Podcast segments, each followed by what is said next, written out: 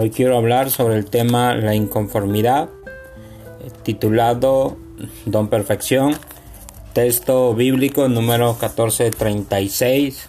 En cuanto a los hombres a quienes Moisés envió a reconocer la tierra y que volvieron e hicieron a, a toda la congregación murmurar contra él dando un mal informe acerca de la tierra, Significado de inconformidad. Una persona inconforme es aquel que se niega a juntarse a los moldes establecidos. Alguien que todo cree que todo está mal, que, que es una persona avariciosa.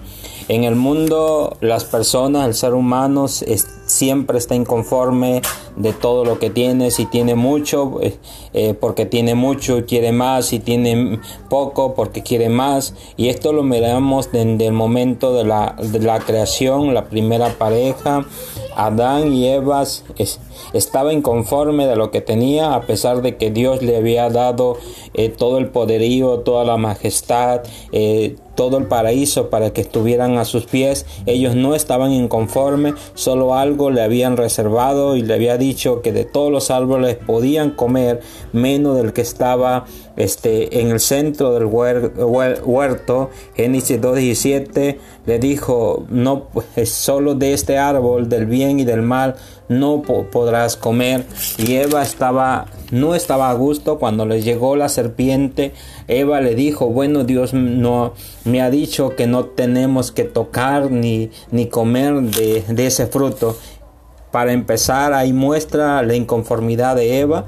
Dios no había dicho que, que no lo tocara, Dios había dicho que no podía comer. Cuando el hombre está inconforme, este, inventa cosas con tal de obtener aquello que, que quiere. El pueblo, de la misma manera, el pueblo de Israel es otro ejemplo de estar siempre inconforme con todo lo que Dios le daba.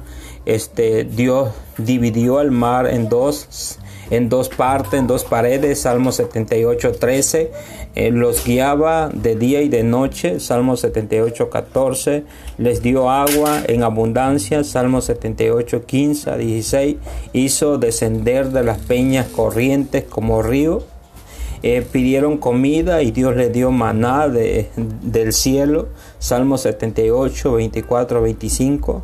Dios les dio carne. Salmo 78, 26, 29. Pero aún así ellos seguían quejándose, seguían lamentando, seguían diciendo, estábamos mejor en Egipto, estábamos con mejores comodidades. Total que no estaban a gusto con lo que tenía. El ser humano de la misma manera se encuentra en una inconformidad. Si tiene arroz, si tiene frijol, está inconforme por lo que tiene, quiere carne y si tiene carne quiere pollo y si tiene pollo y quiere algo mejor, ya sea langosta, sea caviar, pero siempre está buscando la manera de, de obtener algo más.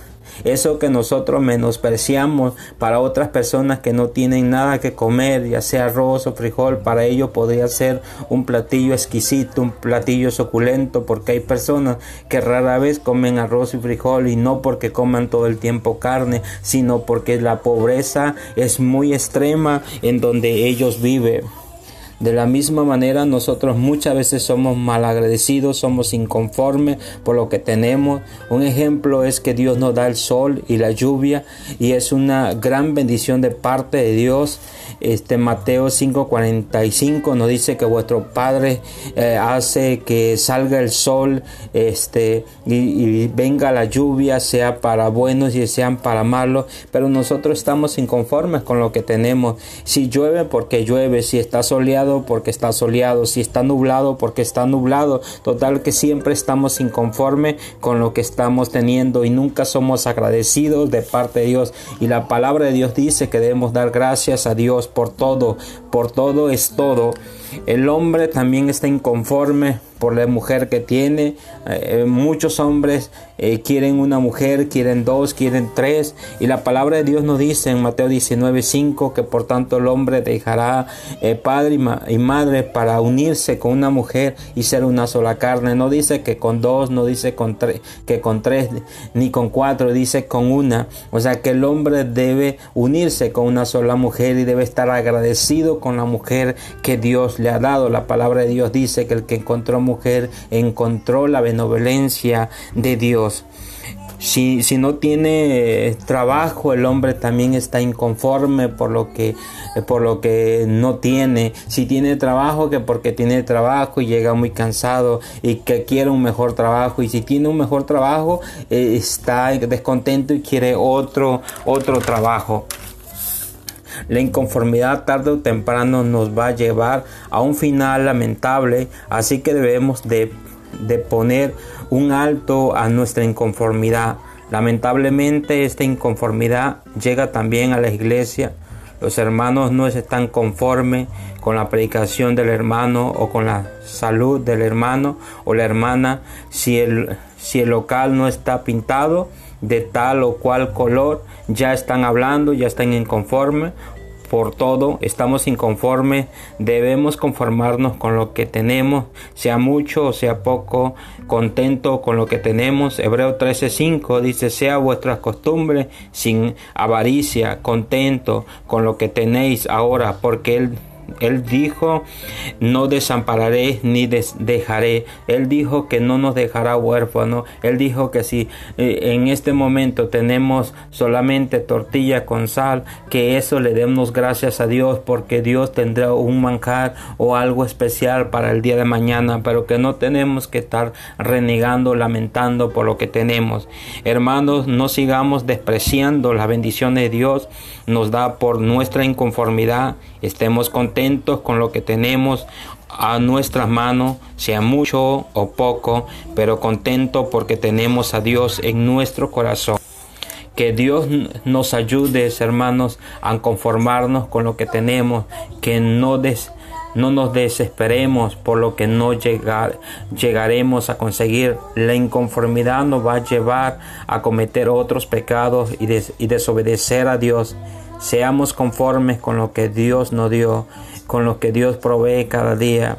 Hay mucha diferencia entre el mediocre y el conforme. El mediocre es el que es una persona que está a punto de llegar a ser perezoso, que simplemente va al trabajo por ir a trabajar y, que no hace nada por mejorar. El inconforme es diferente. El inconforme es aquel que todo le parece mal y que tiene algo y no está contento con lo que tiene.